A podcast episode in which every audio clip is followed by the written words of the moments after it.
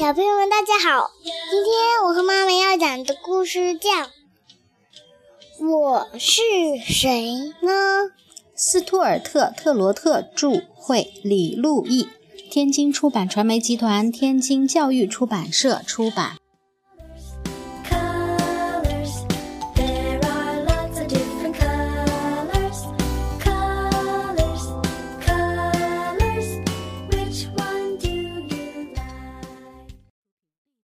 静的热带雨林里，好像有什么东西在动。既不是猴子在树上荡秋千，也不是长满绒毛的蜘蛛在结网，既不是鹦鹉站在高高的树枝上歌唱，也不是蛇在地上滑行。在一片巨大的绿色树叶下，有一个东西晃动着，旋转着。到底会是什么呢？原来是一个黄黄的小茧子，它在不停地蠕动着，直到破茧而出。哦哦，原来是一只美丽的蝴蝶。当它睡着了的时候，还只是一条毛毛虫呢。为什么一下子变成了蝴蝶呢？没有人告诉他答案，他感到很困惑。为什么醒来之后，他竟然长出了美丽的翅膀、鼓鼓的大眼睛？谁能告诉我？还有卷卷的长鼻子。天竺虫叔叔，你好，打扰你了。请问你知道我是谁吗？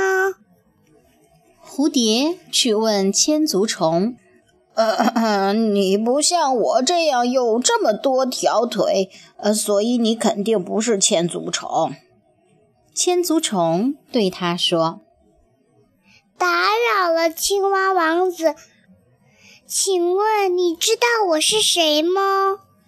蝴蝶去问青蛙王子：“我的午餐。”青蛙心想，但他还是告诉他。